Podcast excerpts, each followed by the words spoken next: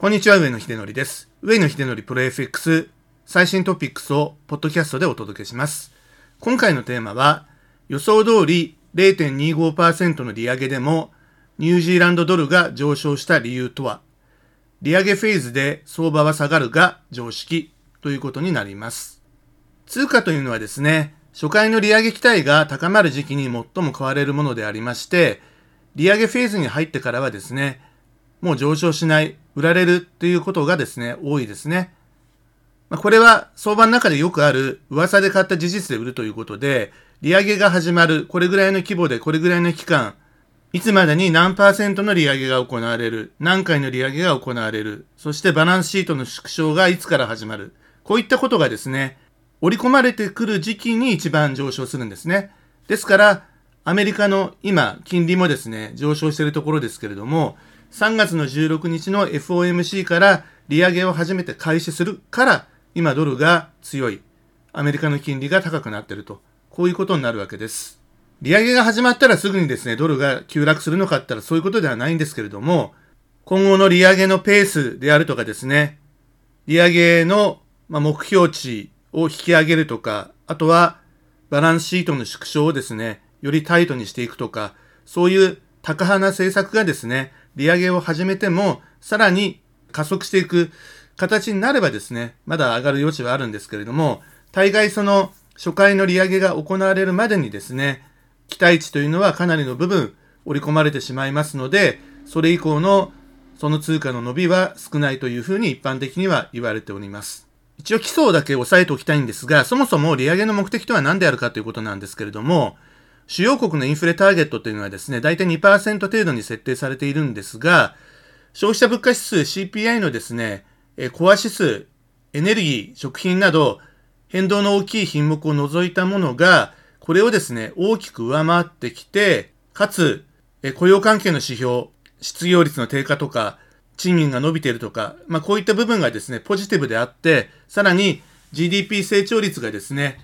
伸びているという景気がいい状態であれば、景気が過熱しすぎだという判断でもってですね、それを抑えるために利上げというのは行われるんだということですね。特に2年前、パンデミックが始まってからですね、量的緩和を含めて、緊急利下げとか含めてですね、ほとんどゼロに近い金利で先進国というのがですね、金融政策を行ってきたという、今出口を探しているところですね。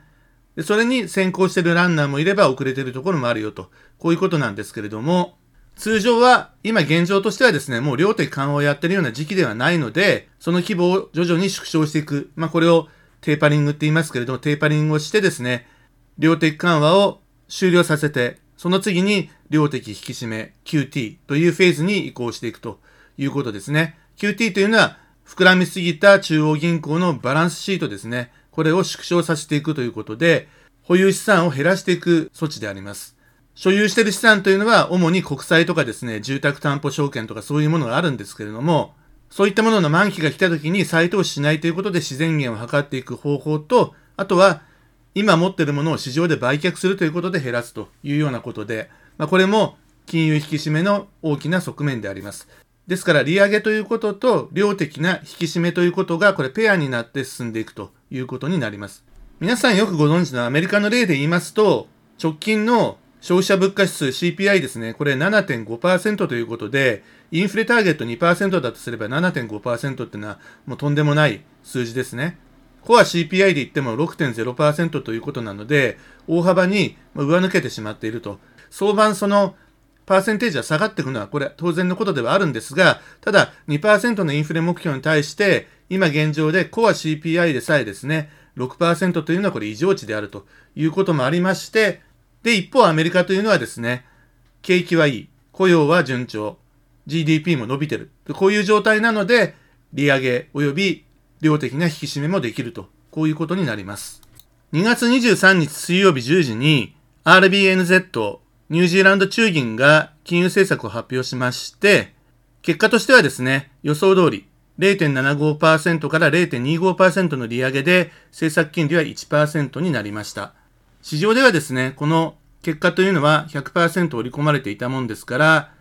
噂で買った事実で売るということが初動の反応になりまして、0.67270というところまで売り込まれたんですけれども、声明文を見てですね、その声明文のタイトルが More Tightening Needed って書いてあって、さらなる引き締めが必要であるということですね。でこれを見てですね、あ、どんな引き締めなんだってことで、声明文の内容を読んでみますと、利上げの幅については、0.25か0.50かっていう議論があったと。そして今後は0.50%の利上げも否定せずと。そして政策金利のピーク予想は2.6%から3.35%に引き上げるということですね。まあ、ここまで利上げについて。そして保有国債について7月から売却を開始するということですね。満期で償還された債券の再投資をしないんではなくて、今持ってるニュージーランド国債を7月から市場で売却するということですね。かなり積極的な量的な引き締めの開始ということで、まあ、これが非常にタカ派だというふうに判断されまして、まあ、一旦0.67270まで売り込まれた後、0.67770までですね、ちょうど50ピップスの急騰ということになってます。とはいえ、まあ、たった50ピップスしか上がってないということで、これだけ高派な内容であったとしてもその程度なんですね。すでに利上げフェーズに入った通貨の伸びしろというのは小さいってことがですね、明らかであるということになります。現状の主要国の状況をですね、確認していきます。利上げ開始済みの国の通貨なんですけれども、まずはニュージーランドドルですね。今回1.00%まで利上げされてます。パンデミック時のボトムがですね、0.25%なんですけれども、2021年8月に0.50%まで利上げ、そして11月に0.75%まで利上げ、そして今回2022年2月に1.00%ということで3回の利上げを実施済みであります。さらに2023年までこのペースで利上げを続けていくというような話で、まあ、高派というふうに受け止められております。次に、英国ポンドですね。現状の政策金利は0.50%です。0.10%をパンデミックの時のボトムとして、2021年2月に0.25%までの利上げ、2022年2月に0.50%までの利上げということで、すでに2回の利上げが実施済みということですね。続いて、近々に初回利上げ開始の国の通貨を紹介しておきます。これは皆さんご存知の通り、米ドルですね。現状の政策金利は0%から0.25%という、まあ、この幅で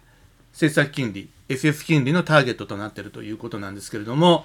3月16日の FOMC で0.25%幅での利上げは確実というふうにされております。場合によっては0.50%幅での利上げという議論もあります。ですから、0.25%の幅で利上げが実施されればですね、フェデラルファンド金利は0.25から0.50%という政策金利になるということですね。金融先物市場では今年ですね、3月を含めて残り7回の会合があるんですが、そのうちの5回以上の利上げ、0.25%ずついった場合ですね、90%以上の確率で織り込んでいるということで、米国の利上げのペースはかなり早いという見込みであります。実はニュージーランドの方がもっと早いんですけどね。ただ、ニュージーランドはもう利上げをですね、2回やってしまっていると。その間にニュージーランドドルというのは結構上昇してるわけですから、米ドルっていうのもですね、期待値でかなり上昇はしてますが、まだ利上げは始まっていないということなので、もう一段伸びる余地があるかなっていうところではあると思います。次に、カナダドル。政策金利今0.25%なんですが、3月2日の会合で0.25%の利上げを行って0.50%にするという見通しで現状ではあるということです。続いて今年中に利上げ開始が見込まれる国の通貨ということなんですけれども、これはですね、まだ不確実なところが大きいんですけれども、まずユーロですね。現状政策金利0.00%、中銀預金金利がマイナス0.50%ということで、マイナス金利を採用している国ということになってますね。この中銀預金金利に関して今年中に0.00%まで引き上げてマイナスをですね、解除するという見通しが今有望になってきております。このテーマに関してはですね、次回以降もっと詳しく掘り下げていこうというふうに思っております。続いて5ドルですね。5ドルは政策金利今0.10%なんですけれども、金融先物市場では今年中に0.75%までの政策金利の引き上げを織り込んでいるということになっております。これは前々回ぐらいにやりました。なんで5ドルがリスクオフの局面でも強いのかっていうことの理由になっているところですね。RBA の現状のスタンスと今後の展開の予想についてはですね、別の記事で紹介をしておりますので、ブログに貼り付けておきたいと思います。ぜひ参考でご覧ください。最後に今年の利上げ可能性が非常に低い国の通貨ということなんですけれども、これは円ですね。現状の政策金利はマイナス0.10%なんですが、長期金利、いわゆる10年債の利回りですね。これの上限をですね、0.25%に抑えるという政策を今取ってます。指値オペを無制限に行うというふうに市場に通告しておりまして、この水準は死守するということですね。ですから、もうこれ以上を市中の金利が上がりようがないという状況にしてるということなので、まあ、利上げの可能性はもうほぼゼロということになります。最後に中長期タームで優位性が高いトレードをご紹介しておきたいと思います。まあ、具体的な通貨ペアとしてですね、こういうポジションを取ったらいいということなんですけれども、利上げ開始済みの通貨を売って、利上げ期待が高まっている通貨を買うという、こういう組み合わせが良いと思います。そういう意味では、今後有望なトレードシナリオというかですね、通貨ペアとしては下記の通りになります。1番目に5ドルニュージーランドドル買いですね。OG キウイ買いです。ニュージーランドドルは利上げ実行済みなので売り。5ドルはこれから利上げが始まるので買いということですね。2番目にユーロポンド買い。これも同じ理由で、ポンドがもうすでに利上げフェーズに入っていて、ユーロはこれからという期待値が高いということですね。3番目、ユーロドル買い。これはですね、もう3月16日にアメリカが利上げすることが確実で、今年少なくとも5回は利上げをするというふうに織り込まれているところと、今後利上げを開始するという期待値のユーロと組み合わせですね。しかし ECB の利上げというのはですね、絶対確実というところまでは言ってませんで、仮にしたとしてもですね、0.50%という小幅ということにはなっているので、アメリカのように今年5回から7回の利上げが見込まれているという、そういう通貨と比べればですね、まあ、相対的にはまだ弱めではあるんですが、どっかでですね、この期待値が逆転していくところがありますので、そこからユーロドルの相場っていうのがですね、大きく戻していくというきっかけになろうかというふうに思いますので、将来的な話としてですね、これは中長期では有望だということです。4番目、全く同じ理由なんですが、5ドル、米ドル買いです。5ドルに関してはですね、先進各国がインフレでかなり苦しんでるっていうところと比べるとですね、オーストラリアはさほどインフレが加速はしていないんですね。前回発表されたコア CPI で2.6%ということなので、ちょうど中央銀行のインフレターゲットの2.5%中央値を若干超えているレベルなんですね。ですから3ヶ月後に発表される今年の第一四半期の CPI の結果でもってですね、利上げが検討される可能性が結構高いということで、まあ、場合によってはユーロよりもですね、先に利上げということになるんではないかなとは思いますが、総裁はですね、それを否定しているという状況なので、どうなるんでしょうということではあります。しかし、将来有望であることは間違いないということになります。以上、中央銀行の政策によって、その国の通貨がですね、どのような相場になるかということの基本についてですね、解説をさせていただきました。それでは引き続き頑張りましょう。